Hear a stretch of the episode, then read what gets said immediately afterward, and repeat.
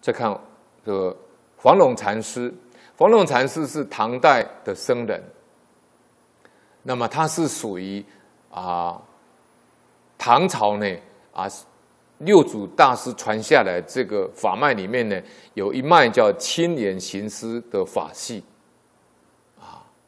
他在唐天佑年间呢，游化到鄂州，就是湖北的黄龙山。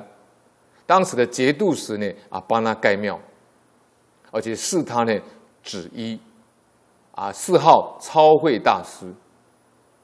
啊，他在在这个黄龙山呢，大张法席，讲经说法。那么，在一本书叫这个道家的书呢，《人天宝鉴》里面有记载。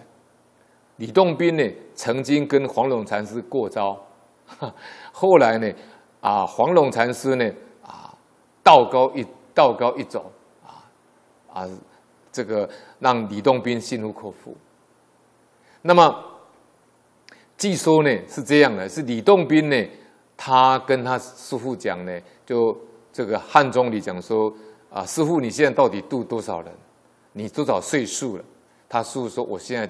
已经一千一百岁了，说哦，那你活那么长，你度几个人？他师傅说，我只度你一个人。他说，那你让我到中原去呢？我发誓呢，三年之内，啊，我要渡三千人回来，啊，后来都没有渡成，啊，渡一个女的后来也不行，后来再渡一个太尉也不行，啊，太尉那个人太急了。啊那个女的呢？那个道士，女道道士呢？啊，这个诚心太重。第三个就是什么？就是黄龙禅师。那么当时他师父呢，有赐他一支宝剑，那支宝剑呢是持咒呢就可以飞出去呢，那就可以可以砍人头。但是他师父特别跟他交代，就是呢，你不要去惹和尚，就出家了。那么当时呢，李洞宾经过。鄂州黄龙山呢，看到紫气盘旋，知道那个地方有异人在居住，啊，那刚好呢，这个黄龙禅师升座说法，那么李洞宾就进去听法了。那黄龙禅师说：“下面有道法者。”然后呢，这个李洞宾呢就站起来说呢：“我哪里有道法？”他就马上。出了一首偈要考这个黄龙禅师，他说：“一粒米中藏世界，半生当内煮三粥。”也有人说呢，“一粒米中藏日月，半生锅内煮三合。”那我们以这个为为主啊。且道此子如何？就将他接下一句。啊，这个黄龙禅师说：“手撕鬼。”他是在骂李洞宾是手撕鬼。李洞宾还嘴说呢：“怎奈囊中有长生不死之药了？你要怎么样？”他因为他是修修仙家嘛，待会我们就会提到，哈，他们都要修修一千岁的啊，是。结果呢，黄龙禅师说呢：“饶经八万劫，终是落空王。为什么？因为没出三界呀。那八万劫就是。”异界、受界、无受界，无受界的最最高那层天叫飞翔飞飞想出天，它的禅定多大？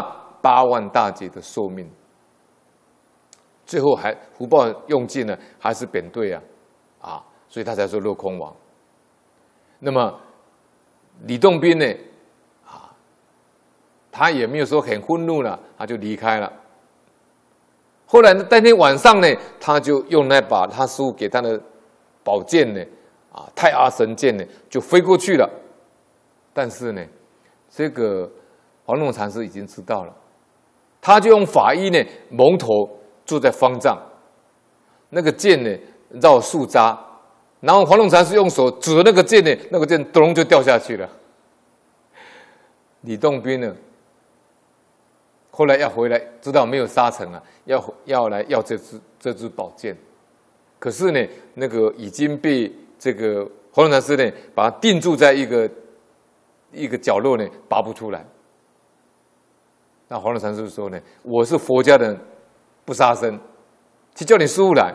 ”然后李洞宾呢，去跟他师傅谢罪，就是钟离前啊。那钟离前呢，因为可能呢啊跟黄龙禅师有缘吧，就写了一封信啊。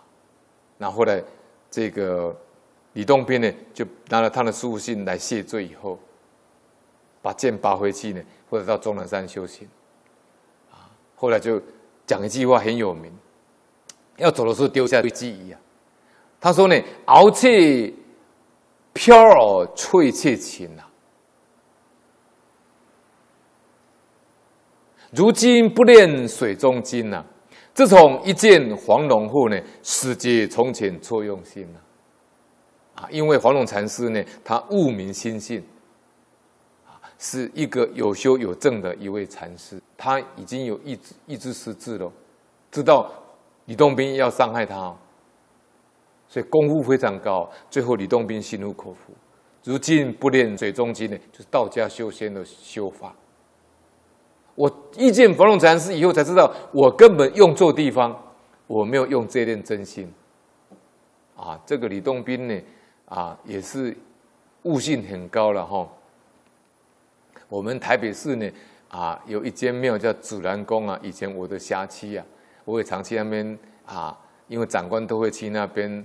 啊，上香嘛，那我就要去维持勤务啊，所以我也在那边呢，啊，也跟李洞宾啊这位这这位仙人呢，啊，有好几次的之见面之缘。